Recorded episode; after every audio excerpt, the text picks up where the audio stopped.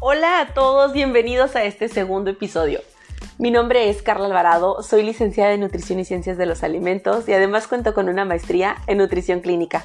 Me encanta saludarte y tener este espacio para ti y el día de hoy tengo un tema preparado que me han pedido muchísimo. Además es algo que siempre me están preguntando en redes sociales, en consulta, con amigos, en reuniones familiares y siempre llegamos a la misma pregunta, ¿cómo pierdo peso. Así que si te interesa el tema, quédate aquí porque además te voy a contar un poquito sobre nuevas tendencias que han sido muy sonadas últimamente. Por aquí también hablamos del ayuno intermitente y de por ahí los productos milagro. A la gran mayoría en algún momento de nuestra vida nos ha importado nuestro peso. Ya sea que quiero verme bien, que quiero cuidar mi salud, que tengo una fiesta y quiero verme diferente en un vestido, que quiero aumentar masa muscular por distintos motivos. Casi siempre es muy sonado el peso. Además que el peso también en sociedad juega un papel muy importante, pero eso es lo que hablaremos en otros temas cuando tengamos el apoyo psicológico, porque es algo de lo que de verdad podemos hablar por bastante tiempo. En cuestión de peso, primero hay que aclarar que el peso es un indicador nada más de salud, no lo es todo que tu peso está conformado por distintos elementos. Nuestra composición corporal es grasa, es músculo, es hueso, es líquido donde se encuentra pues agua, sangre y demás. Entonces, realmente nuestro peso simplemente va a ser un indicador. Tenemos que aclarar eso. Pero lo importante aquí cuando hablamos de la pérdida de peso nos referimos específicamente a la pérdida de grasa. Porque si bien al hablar de pérdida de peso podemos tener una pérdida muscular, podemos deshidratarnos y claro que la báscula va a marcar números abajo. Pero eso no quiere decir que sea saludable y tampoco es lo que buscamos, porque cuando perdemos peso de esa manera, ni nos vemos como queremos, ni es sano para nuestro cuerpo, ni nos vemos bonitos tonificados como nos gustaría. Lo correcto realmente es tener un porcentaje de, de grasa bajo, ya que hay personas que tienen un peso muy bajito, pero tienen un porcentaje de grasa muy elevado. Esas personas también tienen obesidad, aunque estén en una talla en su ropa o en un peso muy bajito, porque el porcentaje de grasa es muy alto y su porcentaje de masa muscular muy ligero. Y si bien con el paso de los años vamos a ir perdiendo masa muscular en forma natural, si es que no hacemos nada por mantenerla, deberíamos ahorita de tener una buena cantidad y un porcentaje de grasa saludable para no tener el riesgo de enfermedades. Bueno, y una vez aclarado esto, ¿cómo le hago para perder peso? Siempre es la pregunta que me hacen cuando alguien sabe que soy nutrióloga, que soy nutrióloga clínica, siempre, oye, ¿cómo pierdo peso? Y siempre les digo que es muy sencillo. Eh, por ahí algunas personas me han comentado, es que yo ya he hecho de todo, o sea, yo ya me, todas las dietas que existen, yo ya intenté con todos los ejercicios que he visto, yo ya hago de todo y ya no sé qué hacer. En ocasiones puede llegar a ser frustrante. Hay quienes me dicen, es que hasta el aire me engorda, es que hasta el agua, yo ya de plano no tengo remedio, me lo han dicho. Y no, la verdad es que es muy sencillo, pero hay distintos factores que influyen en nuestra pérdida de grasa. Uno muy importante es el factor social, porque va a interferir en nuestro comportamiento el factor afectivo psicológico, porque de ahí va a depender también nuestra conducta alimentaria. Otro son los disruptores que podamos tener que van a afectar cómo nuestro cuerpo va a funcionar y cómo vamos a perder esa grasa o cómo va a evitar que la perdamos, nuestra actividad física y sobre todo nuestra dieta. Si bien en ocasiones hablamos de la genética para la pérdida de grasa, pudiera llegar a afectarnos un poquito en composición corporal o dónde voy a acumular esa grasa, pero no específicamente en si voy a perderla o no.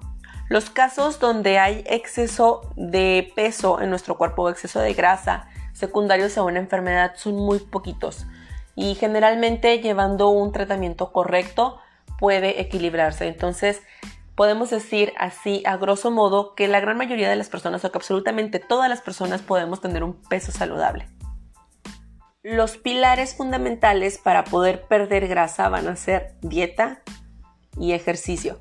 Y como bien hablábamos anteriormente, La dieta va a ser todo aquello que tú consumas. No es una dieta de moda, no es una dieta a seguir, ni es seguir la dieta de la vecina o la que está llevando un artista. Es todo aquello que tú vas a consumir, esa es tu dieta y debería de ser lo más equilibrada posible, pero así como hablábamos en capítulos anteriores, que tu dieta debe proveerte la energía y los nutrientes suficientes, en este caso también. A lo largo de los años nos hemos encontrado con remedios, con recetas para la pérdida de peso y con productos milagro. Productos incluso que caen en lo absurdo, donde te venden unas zapatillas para hacer ejercicio, unos tenis y que te aseguran que usándolos y caminando, tomando agua, vas a perder peso. Y claro, yo tengo amigos que lo hicieron, hace algunas décadas estuvieron de moda y de verdad compraron esos zapatos y estaban súper motivados haciendo ejercicio y sí lograron perder peso, pero era por la actividad física que hacían. Tenemos por ahí los remedios de la vecina, de la mamá, de la abuela, donde te dicen que te tomes un té, una hierba, un vaso de agua, un jugo verde y que eso te va a ayudar a perder peso. Y sí, en ocasiones sí ves un cambio, pero recordemos que estás haciendo un cambio en tu conducta alimentaria o un cambio en tu actividad física. Tenemos por ahí también dietas de moda donde te llevan a un déficit calórico extremo y por eso estás perdiendo peso. Tenemos por ahí también los famosos geles o las fajas reductivas donde sí pierdes peso, pero no estás perdiendo grasa, simplemente te estás deshidratando. Y cuando hace ratito les comenté, nuestro peso es la mezcla de líquido, grasa, músculo, hueso. Entonces, si yo me deshidrato y pierdo líquido, claro que voy a pesar menos y eso va a ser momentáneo, no va a ser algo que se va a quedar y no es grasa lo que estoy perdiendo. ¿Cómo pierdo grasa? ¿Cómo pierdo peso? Comencemos hablando de energía. La energía nuestro cuerpo la va a obtener de nuestra comida. Esa va a ser nuestro combustible, nuestra gasolina. Nos va a proveer todo lo que necesitamos, en teoría, como ya lo hablamos anterior en el otro capítulo, que si no lo has escuchado, por favor, puedes pasar a ver, eh, a escuchar el episodio anterior. Nuestra comida nos va a proveer la energía suficiente.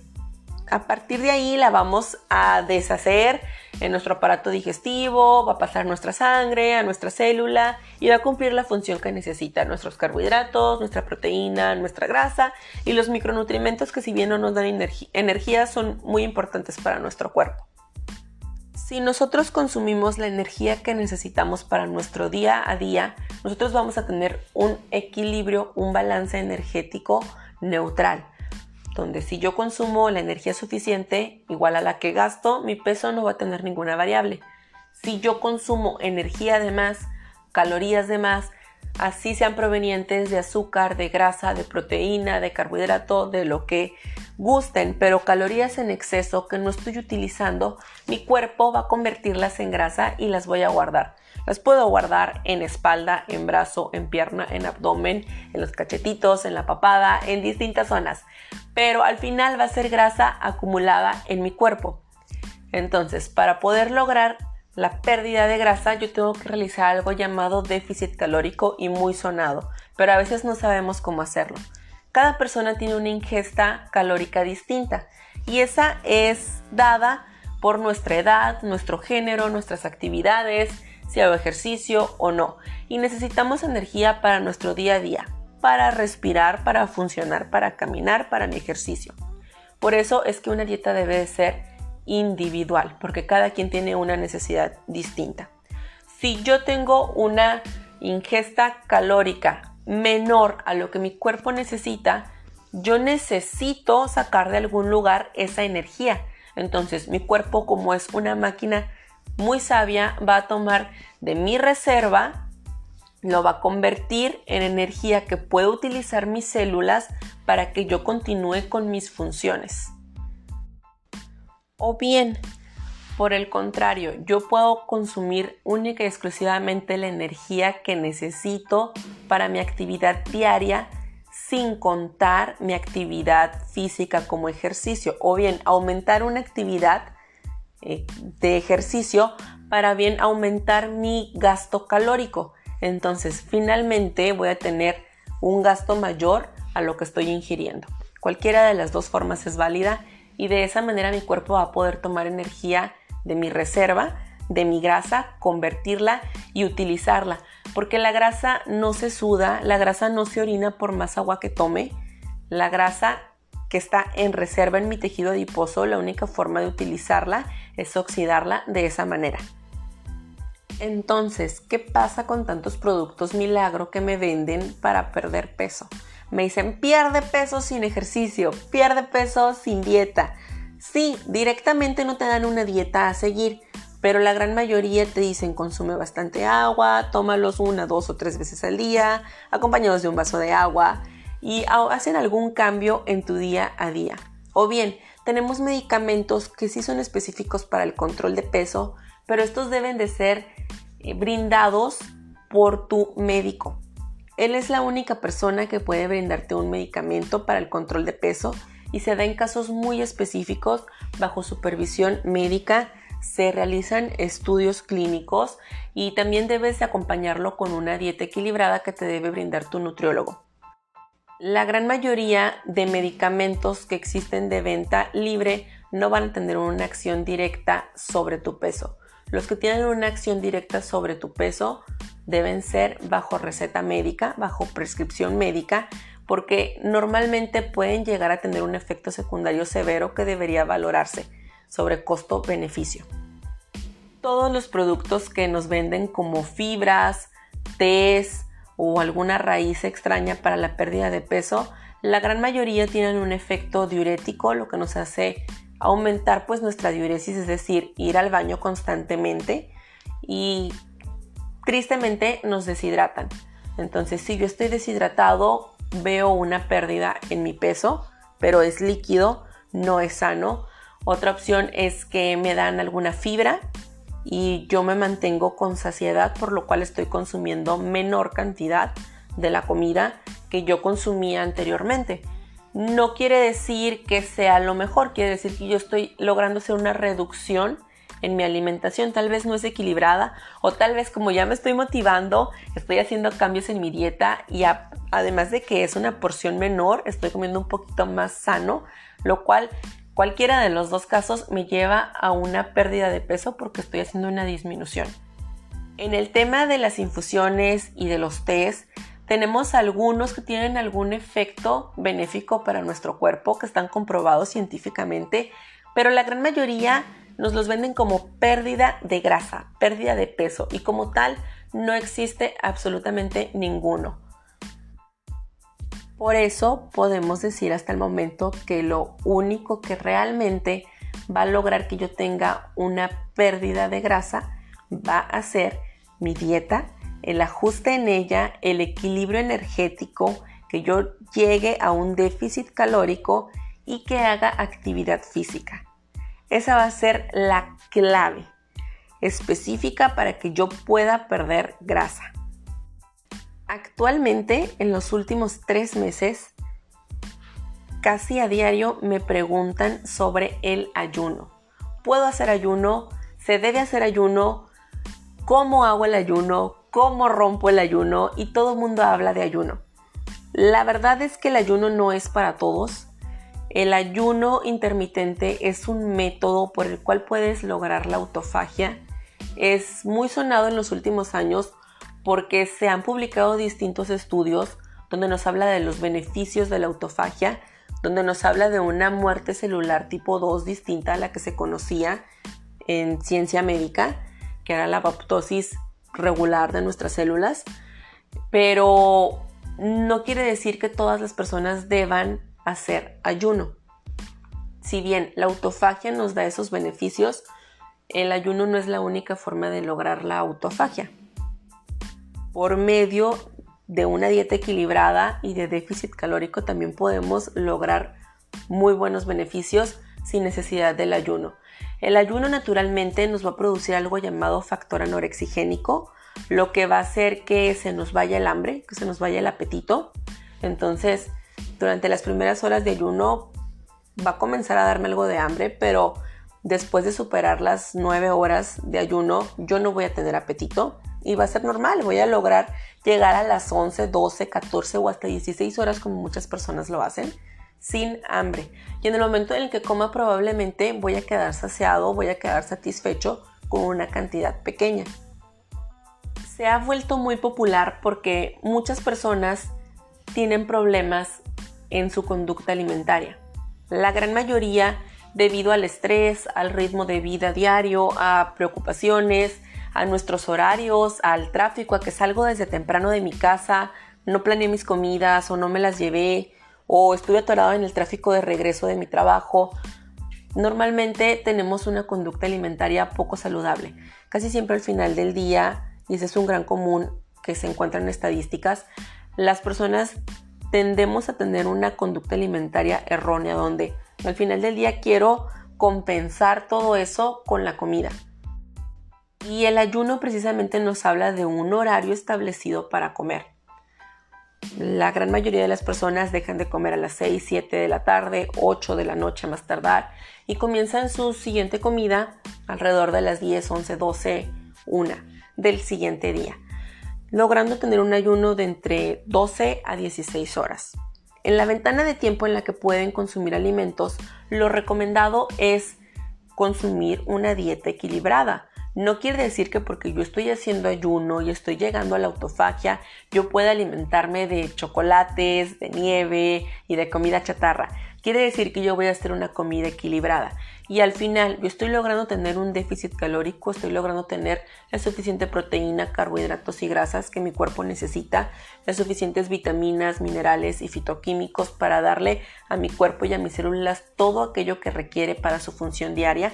Pero bien, estoy utilizando el ayuno como un método para lograr ese déficit calórico, para llegar a la autofagia y para poder tener un equilibrio en mis comidas. En sí, el ayuno no es la clave para la pérdida de peso, pero es un método muy común y efectivo para poder lograrlo. Cabe mencionar también que no es un método que cualquier persona deba utilizar. Ocasionalmente las personas con problemas gastrointestinales no tienen una buena reacción algunos pacientes sí han visto alguna mejoría o algún cambio, hay quienes no pueden utilizarlo y sobre todo en el momento en el que vas a utilizarlo debes saber si tú eres candidato y debes ser guiado por un especialista. No podemos decir que cualquier persona lo puede utilizar, hay quienes tienen ciertos medicamentos, cierta patología, no podemos poner a una persona con diabetes, con un tratamiento médico, con insulina, con hipoglucemiantes a hacer ayuno. De hecho, en ellos trata de evitarse que tengan ayunos prolongados. El ayuno prolongado a llegar hasta inanición, como muchas personas lo promueven, que es alrededor de 24, 48 hasta 72 horas, no es lo recomendado en materia de nutrición. Se puede llegar a utilizar en ciertas situaciones clínicas, generalmente durante su estancia en el servicio hospitalario, pero no quiere decir que recomendación general a toda la población dejen de comer por tres días. Claro que no. Tampoco estoy diciendo que todos pueden hacer ayuno de 16 horas y comer solo en una ventana de tiempo. Deben ser guiados por un profesional. Acérquense a su nutriólogo de cabecera pregúntenle a su médico si se los recomienda, si ustedes no tienen acceso a algún nutriólogo, busquen información fidedigna o acérquense a un especialista en redes sociales que habemos muchos que podemos resolver sus dudas. Pero quiero que quede claro esa parte. La inanición por más de 24 horas no es algo recomendable, lo dice la ciencia, lo dicen los estudios, solamente en ciertos casos muy específicos bajo supervisión, supervisión médica y el ayuno como tal intermitente de 12, 14 o 16 horas puede utilizarse en muchas personas como método, pero apéguense por favor a un especialista. Una vez aclarado esto, de una forma muy sencilla y a grosso modo para que todos lo podamos entender, podemos recapitular que bien, el ayuno es un método para poder lograr la autofagia para poder lograr el déficit calórico y yo obtener beneficios a partir de él, pero el ayuno no es la clave y yo puedo perder peso sin ayuno. Si yo decido utilizarlo, puedo ayudarme de un especialista que me diga si eso no funciona para mí y puedo intentarlo porque probablemente sea un método que a mí me ayude. Pero bien, la clave siempre va a ser para la pérdida de peso el déficit calórico y el ejercicio.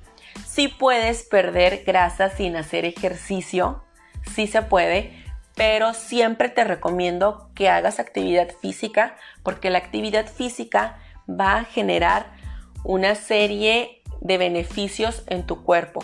Te va a ayudar para la salud cardiovascular, para la salud de tus huesos, de tus músculos, para que te sientas mejor, un poquito más relajado, más tranquilo, un poquito feliz y de todo. Entonces, sí deberías de combinar el ejercicio con tu dieta. Si a ti no te gusta alguna actividad, que tú viste algún cambio en una amiga, en una actriz, en tu vecino, y oye, se ve súper bien, le pregunté qué actividad física está haciendo, me dijo que entró a una clase de lo que ustedes gusten, que si se puso a levantar pesas, que si está bailando, que si está corriendo, pero si a ustedes no les gusta esa actividad física, por favor, no lo hagan.